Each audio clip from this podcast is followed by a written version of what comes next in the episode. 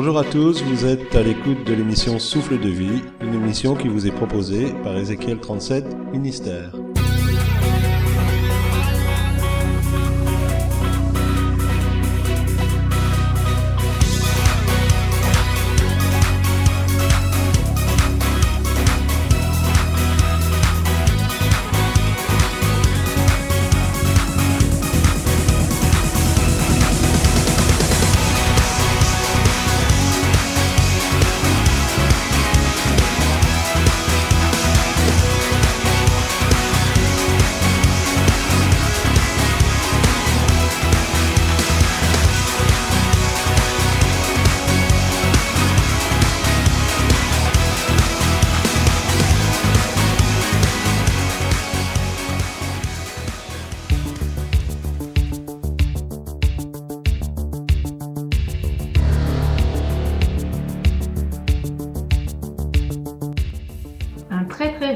Riche industriel avait deux fils.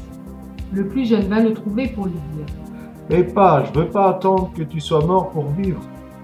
Je veux vivre maintenant et tout de suite. Donne-moi la part de pognon que j'hériterai quand tu seras mort. Ça fait aucune différence pour toi. De toute façon, tu es très très riche. Aussi surprenant que cela puisse paraître, le père accéda à la demande de son fils. Une semaine plus tard, celui-ci rassembla ses affaires, direction Las Vegas, la cité du vice et du jeu. Il y fut accueilli comme un prince, et bien vite, il eut autour de lui toute une cour d'amis et de femmes se donnant à lui contre ses faveurs.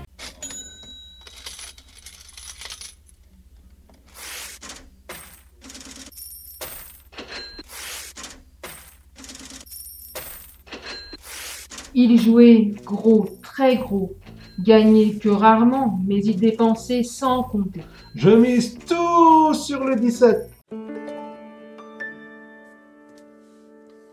Quelques semaines plus tard, il avait tout dilapidé son argent. Ses amis se détournèrent de lui, les femmes aussi, et il se retrouva seul dans la rue et sans aucune ressource. Ça fait rien. Je vais m'en sortir. Je vais faire un petit boulot par-ci, un petit boulot par-là.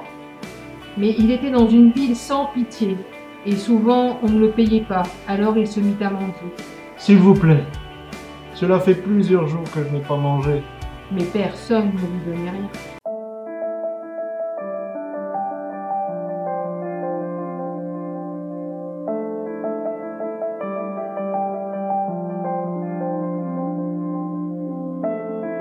Il s'assit sur un banc, plongea son visage mal rasé dans ses mains et pleura. Je sais ce que je vais faire. Je vais retourner chez mon père. C'est un bon patron et ses employés sont bien payés. Je dirai, mon père, j'ai commis une terrible erreur en te quittant. Je t'ai fait du mal à toi et au ciel. Je ne suis plus digne d'être appelé ton fils. Accepte-moi dans une de tes entreprises comme un employé, je t'en prie. Et là, il se pencha, et à ses pieds se trouva un billet de 1000 dollars. Juste ce qu'il fallait pour rentrer chez lui.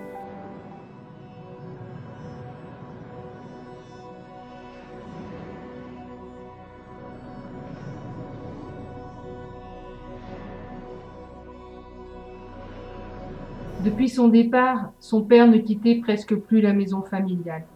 Il passait ses journées à scruter l'horizon dans l'espoir que son fils reviendrait. Les jours et les semaines passaient, jusqu'au jour où il l'aperçut au loin. C'était bien son fils. Il était sale, il avait vieilli, mais c'était lui. Son cœur se mit à battre la chamade, et il s'empressa de courir à sa rencontre. Quand il arriva à sa hauteur, il le serra dans ses bras de toutes ses forces. Le fils lui dit Mon père, j'ai commis une terrible erreur en te quittant. Je t'ai fait du mal à toi et au ciel. Je ne suis Mais plus... le père l'interrompit en appelant ses serviteurs. Préparez la salle de bain et des vêtements propres, appelez le coiffeur et la manicure, apportez-lui une carte de crédit, appelez le traiteur pour qu'il nous prépare une grande fête et invitez tous nos amis. Mon fils que voilà était mort, mais il est revenu à la vie. Il était perdu, mais il est retrouvé.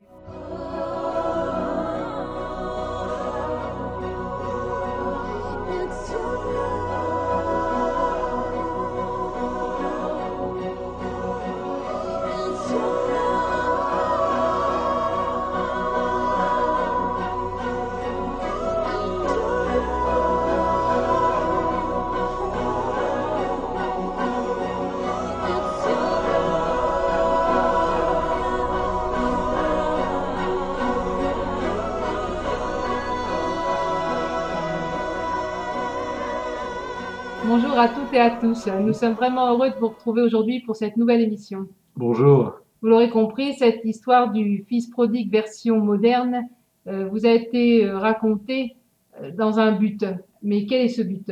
D'abord, euh, ça se termine très très bien si on s'arrête là. Mais ce que nous n'avons pas abordé et ce que Luc 15 aborde en parlant du, du fils prodigue, c'est aussi l'attitude du fils aîné.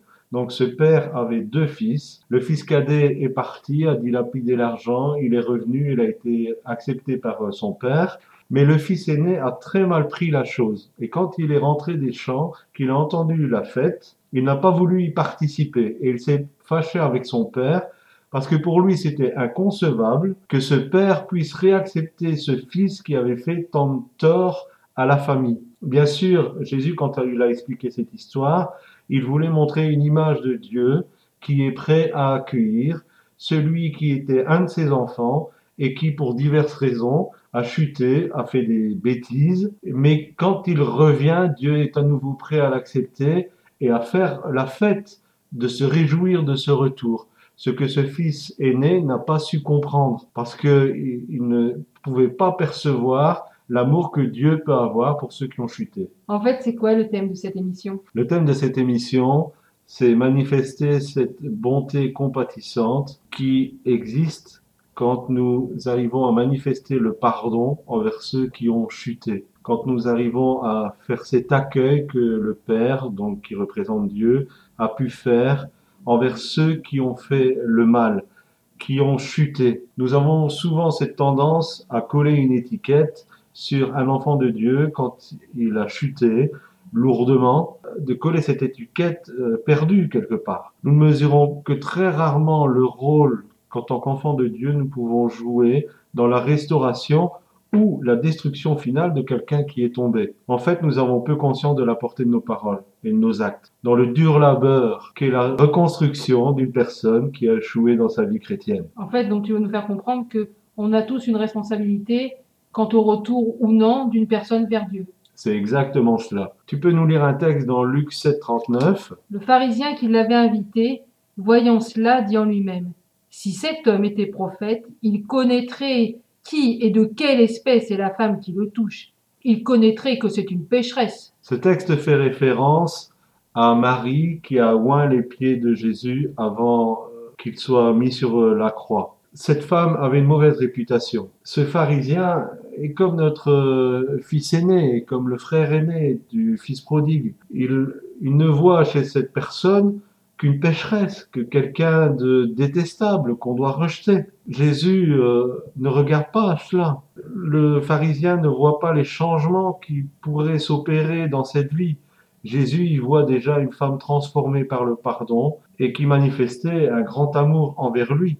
D'ailleurs, il a dit, partout où on va lancer l'évangile, on va parler de cette femme et de ce qu'elle a fait. Combien de fois nous sommes enclins à juger les autres chrétiens en fonction de leur passé? Si quelqu'un se convertit et qu'il dit comment il était avant de connaître Dieu et comment Dieu a agi dans sa vie, nous serons les premiers à crier Alléluia, gloire à Dieu.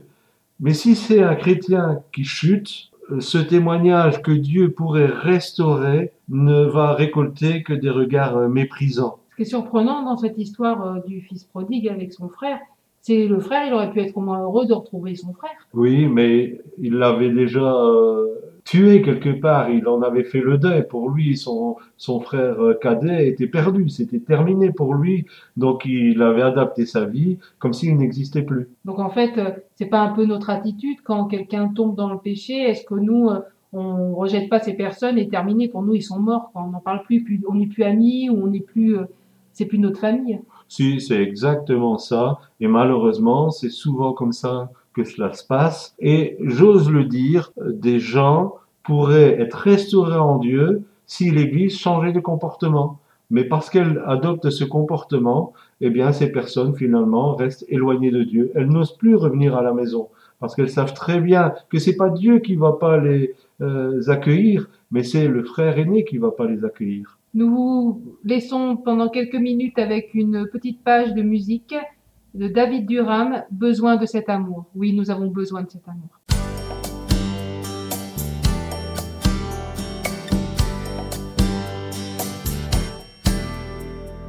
Elle était entrée sans.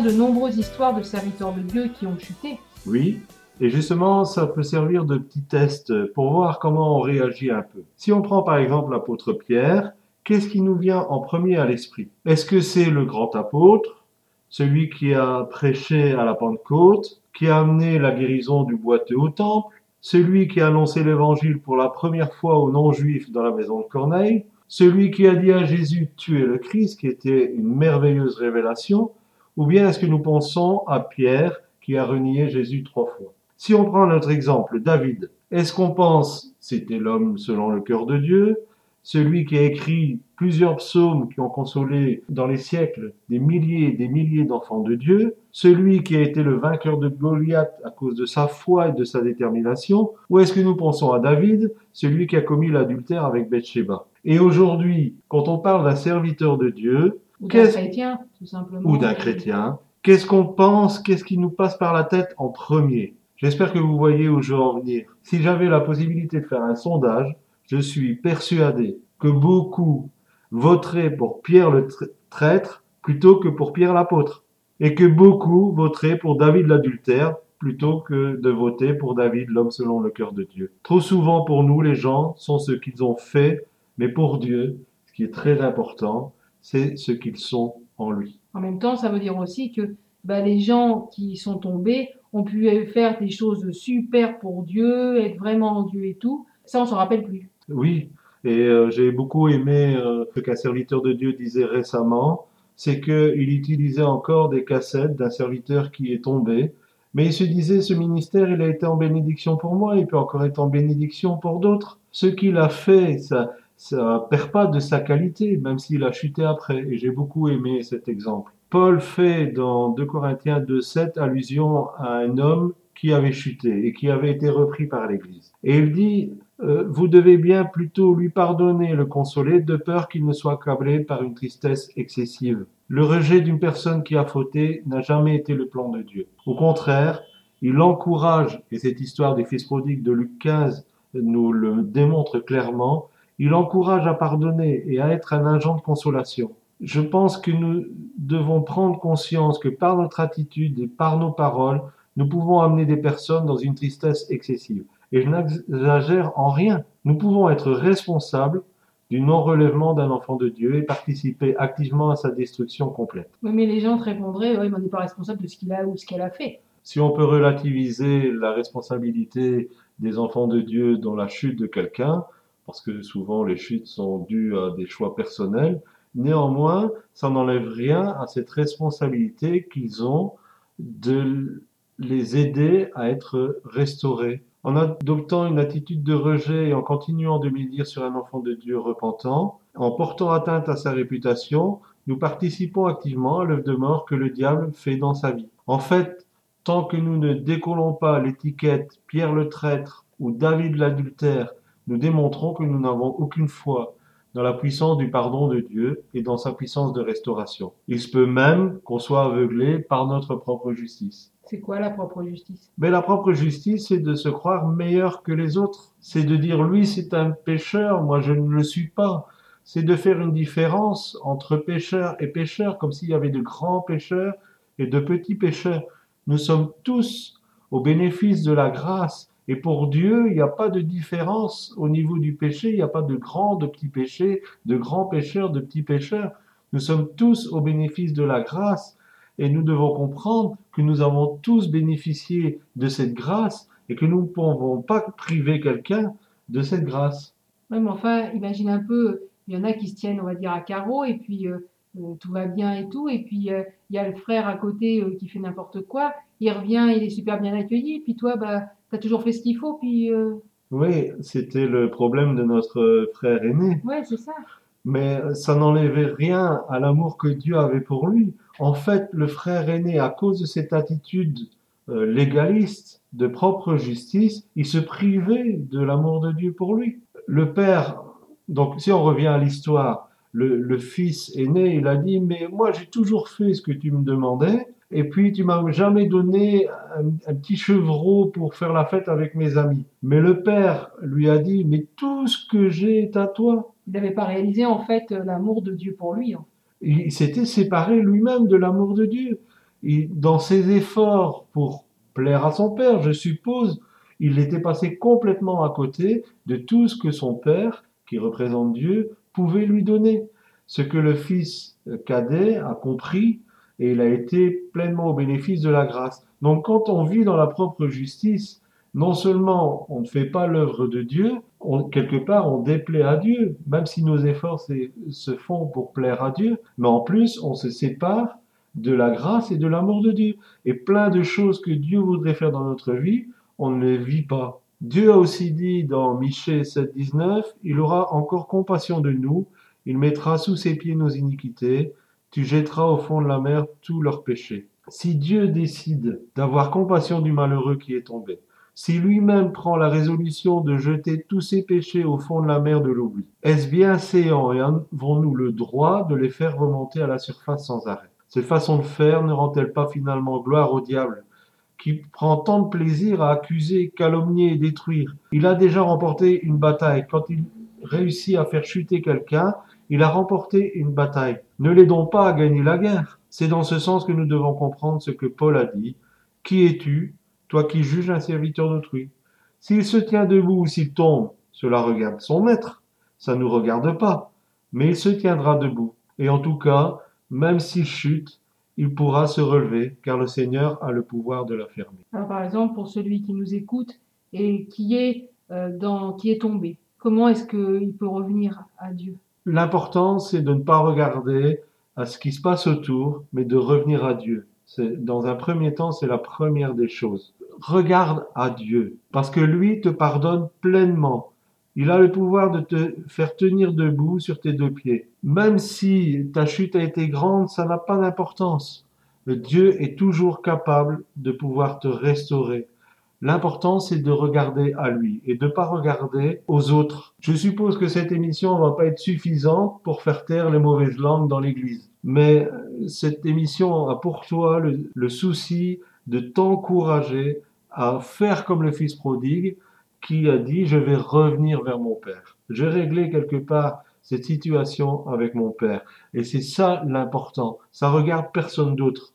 L'important, c'est que tu reviennes vers ton père. Et maintenant, j'encourage vraiment ceux qui ne sont pas chutés à accueillir et consoler ceux qui sont tombés en l'aidant à se relever.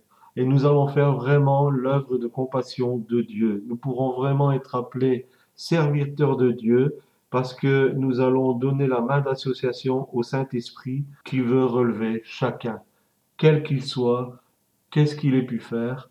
Dieu est capable de relever chacun. Oui, en fait, ne nous prenons pas pour Dieu. Tout à fait. Ne soyons pas des juges plus sévères que Dieu. Nous allons maintenant écouter The Cry, tout recommencer. C'est bien de cela qu'il s'agit. À tout de suite.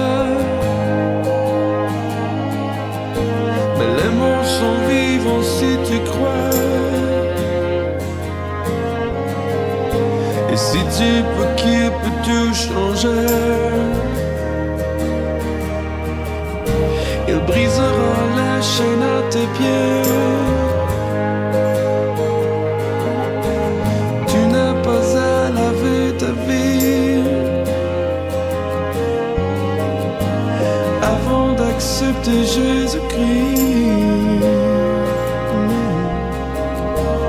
Approche-toi tel que tu es.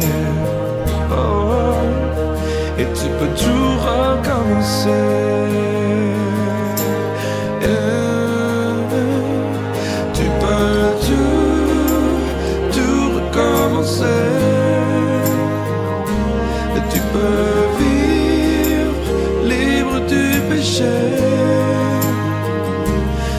sentir l'argent qu'il te donne, sa liberté résonne.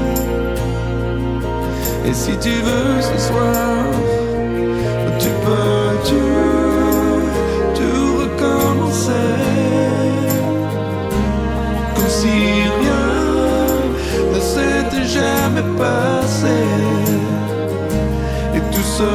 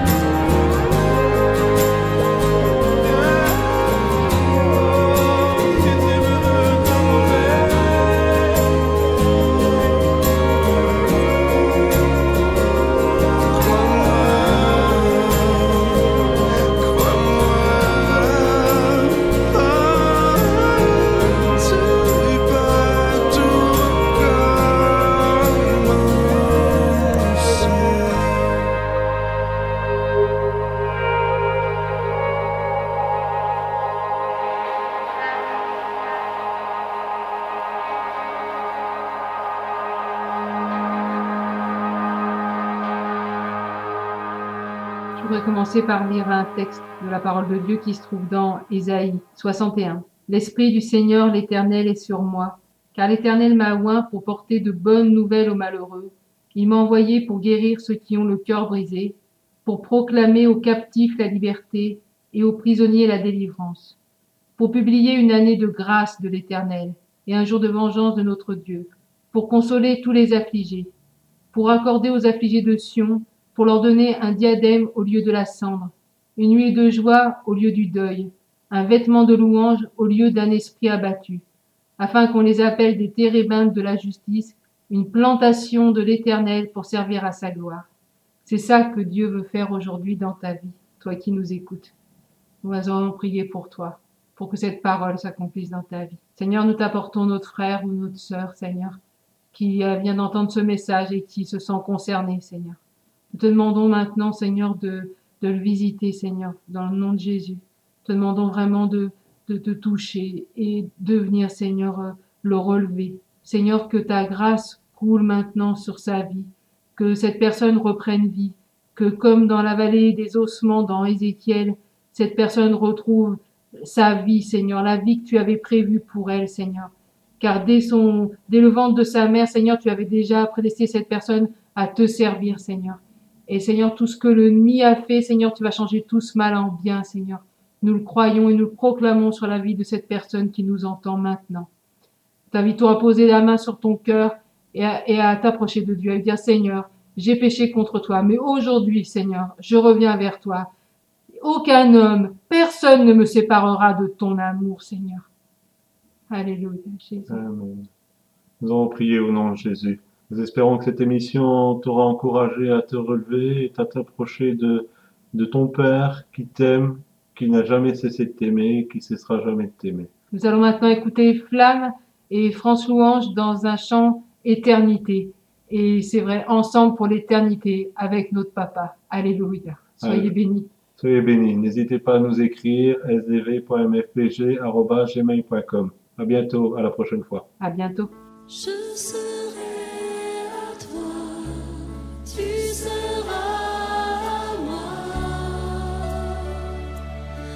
Ensemble